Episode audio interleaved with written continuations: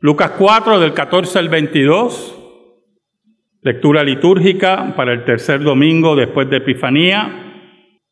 Y podemos titular este sermón Lo que empezó bien, terminó mal. Por eso le decía que muchas cosas empiezan bien, pero en los procesos la pecaminosidad del ser humano destruye, apolilla las bases de una construcción muy prometedora. El matrimonio es un ejemplo. Regularmente, el porciento altísimo de los matrimonios comienzan bien, muy enamorados.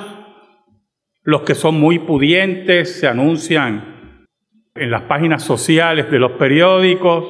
Me gusta ver eso. Yo regularmente busco las bodas. Yo, mira, entonces hay unos apellidos, ¿verdad? Y yo digo, ¿y quiénes son esta gente? Y mi esposa lo que hace, ya mi esposa espera que yo diga, ¿y quién conoce esta gente? Pero ellos necesitan ese anuncio, ¿verdad? Necesitan esa satisfacción. Y algunos anuncian, por ejemplo, me acuerdo que una vez vi un, matrimonio que eh, el padre de ella le había pagado la luna de miel con un viaje alrededor del mundo. Y yo que llegué a Disney nada más, no pasé de allí y nunca había visto Disney, nunca había cogido un avión. La luna de miel mía fue todo una sorpresa. Pero empiezan con eso, con la maravilla del matrimonio, como dice la escritura, y la pecaminosidad, aquella que se une al orgullo de no pedir consejería, de no buscar ayuda, va minando las bases del profundo amor que debe haber, a pesar si hay viajes alrededor del mundo, si hay viajes a Disney o nos quedamos en un hotel en Isla Verde.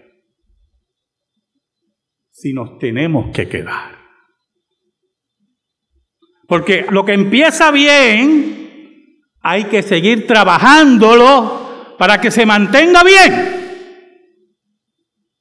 Porque en nuestro mundo de pecado, nuestro mundo que odia a Dios, nuestra naturaleza que atenta contra la ley de Dios, debe estar sujeta a la ley de Dios y tenemos que mortificar nuestra vida para que la gloria de Dios resplandezca en nuestra existencia. Por lo tanto, muchos matrimonios empiezan bien y terminan mal. ¿Sabe? Jesús empezó muy bien. Muy bien. Pero quienes rodeaban a Jesús no querían que siguiera bien. Oramos. Señor bueno, qué bueno tú eres, Señor. Y nosotros tan malos. Perdónanos, Señor. Yo te pido en el nombre de Jesús que nos escondas bajo la sombra de la cruz y que tu nombre sea glorificado. Toca las fibras de tu pueblo, las fibras de su corazón. Háblales a tu pueblo. Y que el Espíritu de Dios, tercera persona de la Trinidad, mueva los corazones al servicio de tu novia, que es la iglesia. Ayúdanos, Señor. En el nombre de Jesús. Amén. Los versículos 14 y 15 dicen, el capítulo 4 de Lucas. Y Jesús volvió en el poder del Espíritu a Galilea y se difundió su fama por toda la tierra de alrededor. Y enseñaba en las sinagogas de ellos y era glorificado por todos. Mire qué tremendo comienzo del ministerio público de Cristo. Después de ser tentado, después de pasar el desierto de la tentación, después de vencer a Satanás y sus huestes, de reafirmar que es el Hijo de Dios, Jesús comienza su ministerio público y dice que está lleno del poder del Espíritu de Dios. Y está enseñando, está haciendo milagros. Pero lo interesante de esto, que su fama empieza a difundirse. Y por lo tanto, la fama, escuche bien, que tiene Jesús es una fama buena. Malo es cuando tenemos mala fama. Malo es cuando la gente habla de nosotros diciendo la verdad en mala fama, porque Jesús nos dijo que en algún momento los enemigos de la iglesia hablarán mal de nosotros mintiendo. Y que hablen mal de nosotros mintiendo. Pero malo es cuando tenemos mala fama. Cuando la gente levanta el teléfono, ¿verdad, hermano? Dice, mira, tú conoces a fulano. En el versículo 15 nos habla del ministerio principal de Jesús. No era el de sanar, era el de enseñar. Y no faltaba a la sinagoga los sábados. ¿Oyó, hermano?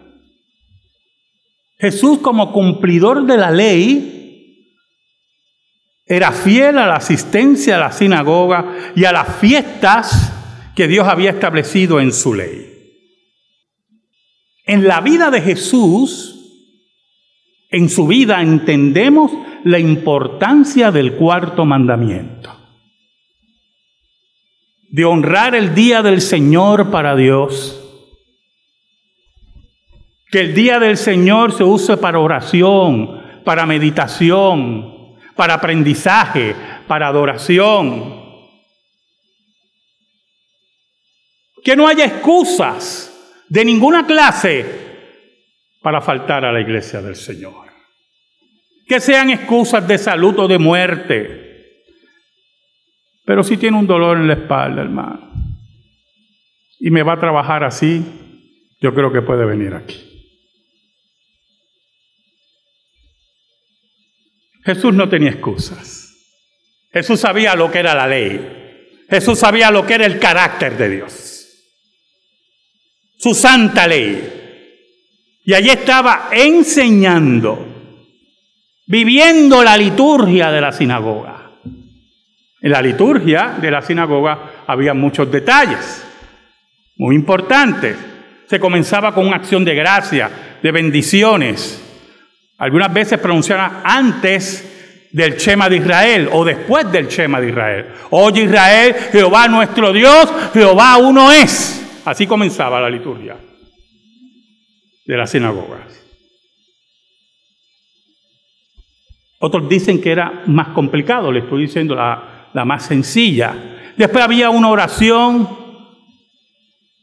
de parte del que dirigía y la congregación respondía al unísono, amén. Después una lectura del pasaje del Pentateuco. Diré el orden litúrgico. ¿Se le parece algo, verdad? Después la lectura del pasaje de los profetas. Después venía el sermón o la palabra de exhortación. Orden, orden y orden. Porque el que estaba allí siendo glorificado no era usted, no era yo, es el Dios del orden. Terminaban con una bendición pronunciada por un sacerdote y había sacerdote presente y si no estaba presente, se hacía una oración final donde la congregación decía amén. Y allí estaba Jesús, respondiendo esa liturgia, fiel, guardando el cuarto mandamiento, pero enseñando.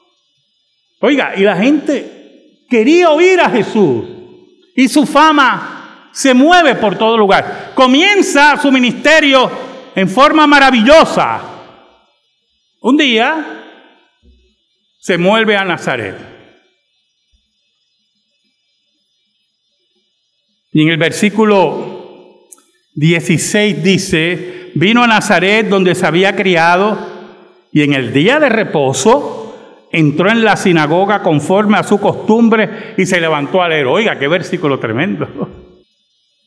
Llega donde se crió, donde lo vieron crecer, donde trabajó con su padre como carpintero, llega a su comarca, llega a sus amigos. Y su comarca ya sabía de su fama. Y va inmediatamente a dónde, hermanos? A la sinagoga. Es el día del Señor. Dice ahí que entró en la sinagoga conforme a qué? A su costumbre. No hay cosa más tremenda en la vida del creyente que tener costumbres loables y bíblicas. Una pareja de ancianos presbiterianos que una vez me quedé en su casa, creo que le he dicho esta anécdota, pero es pertinente ahora. Nos hablaban de su vida,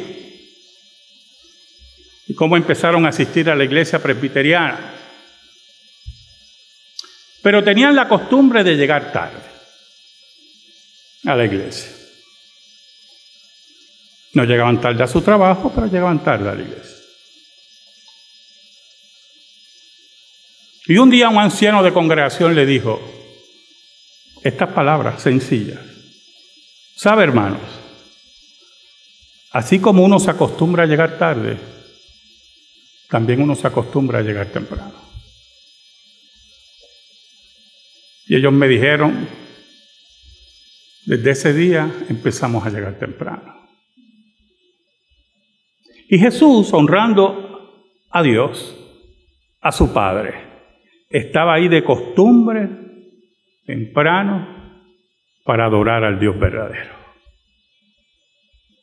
Y se levantó a leer Sabe, hermano, en la sinagoga se invitaba a los hombres que estaban presentes, algunos si quería leer la palabra.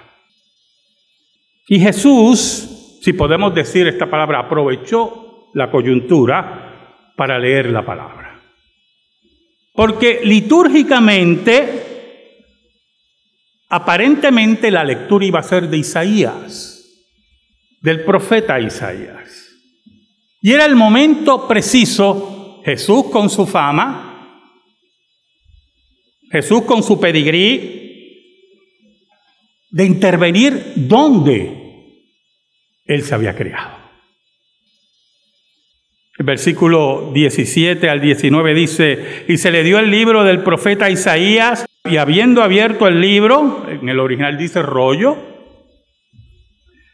halló el lugar donde estaba escrito, el Espíritu del Señor está sobre mí, por cuanto me ha ungido para dar buenas nuevas a los pobres, me ha enviado a sanar a los quebrantados de corazón, a pregonar la libertad a los cautivos y vista a los ciegos, a poner en libertad a los oprimidos, a predicar el año agradable del Señor. ¿Sabe, hermano? Es interesante observar cómo Dios acomoda todas las cosas. No solamente es que Jesús se diera a conocer por sus milagros y enseñanzas, sino que la palabra que sea escogida sea palabra certera en el momento preciso. Por eso la predicación era muy importante, siempre fue importante en la reforma protestante. La reforma protestante nos enseñó que es por medio de la palabra y el Espíritu de Dios que se cambian las vidas, que se cambian las comarcas, que se cambian las sociedades. Y poco a poco la reforma fue produciendo grandes predicadores, increíbles predicadores. Martín Lutero, John Knox, Juan Calvino, exponentes de la palabra, porque era la palabra la que el Espíritu de Dios tomaba para cambiar la vida del hombre y la mujer. No es tomar versículos al azar. No es decir yo siento hablar de esto. Es tener el orden preciso de que la palabra de Dios toca en el momento necesario para la vida del ser humano. Es interesante porque el versículo 20 dice, y enrollando el libro, pues ya sabemos que no era un libro, era un rollo. Si usted puede enrollar un libro, pues quiero verlo. Y si es de carpeta dura, pues... Y enrollando el libro, lo dio al ministro y se sentó y los ojos de todos en la sinagoga estaban fijos en él. Oiga, el ambiente estaba electrificante. El hijo de Nazaret estaba allí. El hijo del carpintero nos va a hablar. Y el director de la sinagoga designaba a quien iba a hablar. Y ya Jesús tenía una fama y por eso es designado para hablar. El Espíritu del Señor está sobre mí por cuanto me ha ungido para dar buenas nuevas a los pobres en la profecía es el Mesías el que habla en Isaías. En la profecía Dios nos anuncia la llegada del gran año nuevo. El Espíritu de Dios va a estar sobre aquel que viene a resolver el grave problema del ser humano. No es la expresión política, no son esfuerzos sociales, es la revolución del Espíritu en el Mesías que impactará la vida de los elegidos. Viene a dar las buenas noticias a los pobres. Y en el contexto, los pobres, mirando la secuencia del pasaje de Isaías cuando dice, me ha enviado a sanar a los quebrantados de corazón, son aquellos que son pobres en el espíritu. Son aquellos que se sienten abandonados por la religión organizada y apóstata de Israel. Son aquellos que buscan a Dios y no le encuentran en los consejos del sacerdocio apóstata de Israel. Es la hora de la restauración y aquí está el Mesías para hablar a los pobres de espíritu y levantar su vida.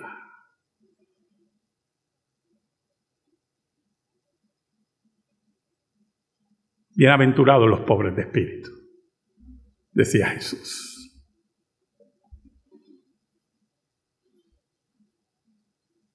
A pregonar libertad a los cautivos y vista a los ciegos.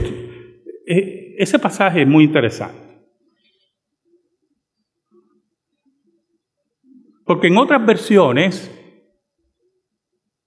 dice para liberar a los presos de su cautiverio. Entonces los comentaristas se le hace difícil pregonar la libertad de los cautivos y vista a los ciegos.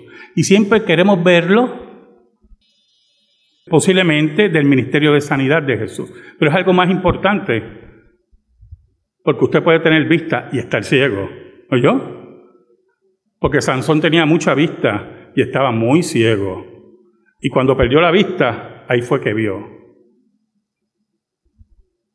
Y entonces los comentaristas, y a mí estuvo muy, muy, muy interesante esto, porque nosotros estamos acostumbrados en el mundo occidental a las cárceles modernas, ¿verdad?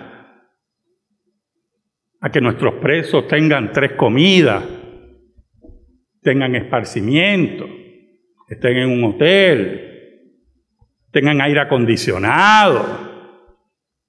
Una vez se valen, en vez de vivir en la calle, mejor estar preso. Pero en ese tiempo no era así. Regularmente los presos estaban en mazmorras. ¿Oyó? Entre enfermedades, entre ratas, entre sabandijas.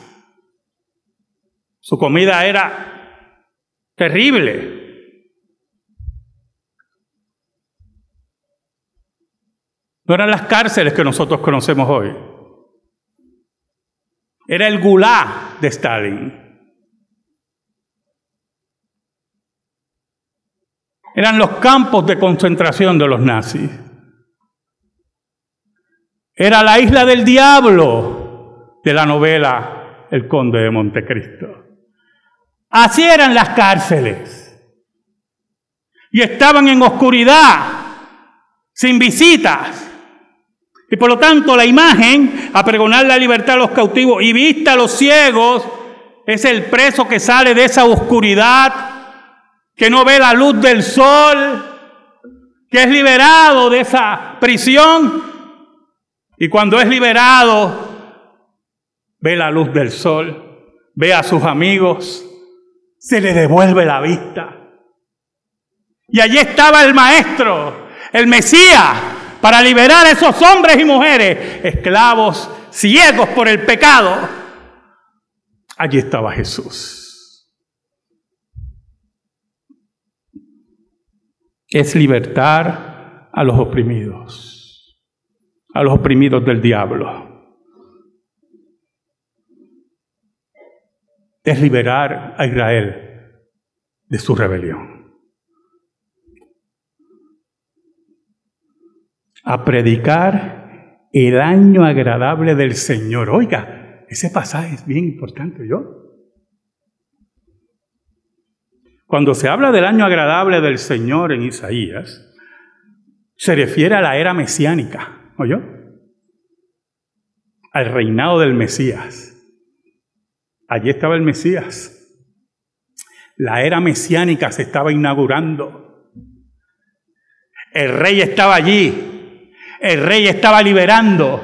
El rey estaba hablando a los pobres de espíritu. El rey estaba hablando a los oprimidos. Aquí está el que libera. Aquí ha llegado el año del Señor.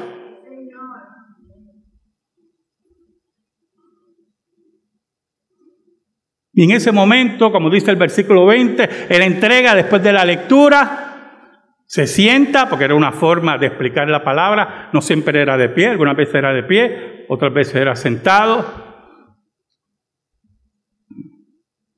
Y dice que todos los ojos estaban fijos en él. ¿Qué se imagina eso? Y Jesús que sabía lo que había dentro del hombre. No venía, escucha hermano, porque eso aprendamos de Jesús, no venía a adorar la píldora. Jesús venía a decir que el año del Señor ha sido inaugurado, que era la hora del arrepentimiento.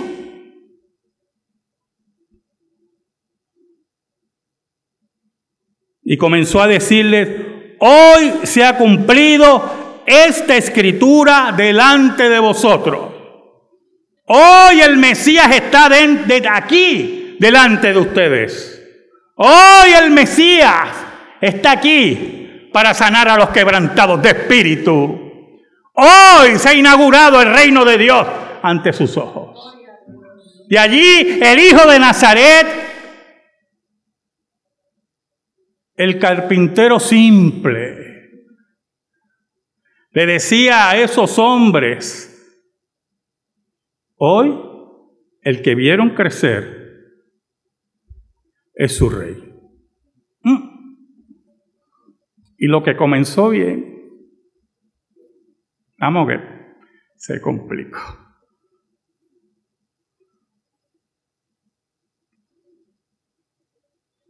Allí Dios hacía patente sus promesas y su profecía. Por eso es que nosotros somos cristianos. Por muchas razones, pero una de ellas es que la palabra de Dios se cumple ante nuestros ojos. Es que en la escritura, la palabra de Dios, escucha hermano, es verbal, verdadera, inerrante y que nuestro Dios nunca, nunca miente. Y allí frente a esos hombres estaba el Mesías velado en carne, pero firme para decirle a Israel, es la hora, es la hora que entendamos que Dios está presente. Y ahí la cosa se complicó, hermano. El versículo 22 dice, y todos daban buen testimonio de él, y estaban maravillados de las palabras de gracia que salían de su boca y decían, esto es bien importante, no es este el hijo de José, este no fue el que vio por ahí corriendo y, y que María llamaba, Jesús, gente, vamos a comer. Esto no es el hijo de José. Y ahí, hermano, empezaron las complicaciones. Es ahí que veremos usted y yo próximamente que lo que empieza bien, el pecado lo hace terminar mal. Amén. Gracias te damos, Señor. Y te pedimos, Señor, en el nombre de Jesús, que esta palabra sea depositada en nuestra vida y en nuestro corazón. Por Cristo Jesús.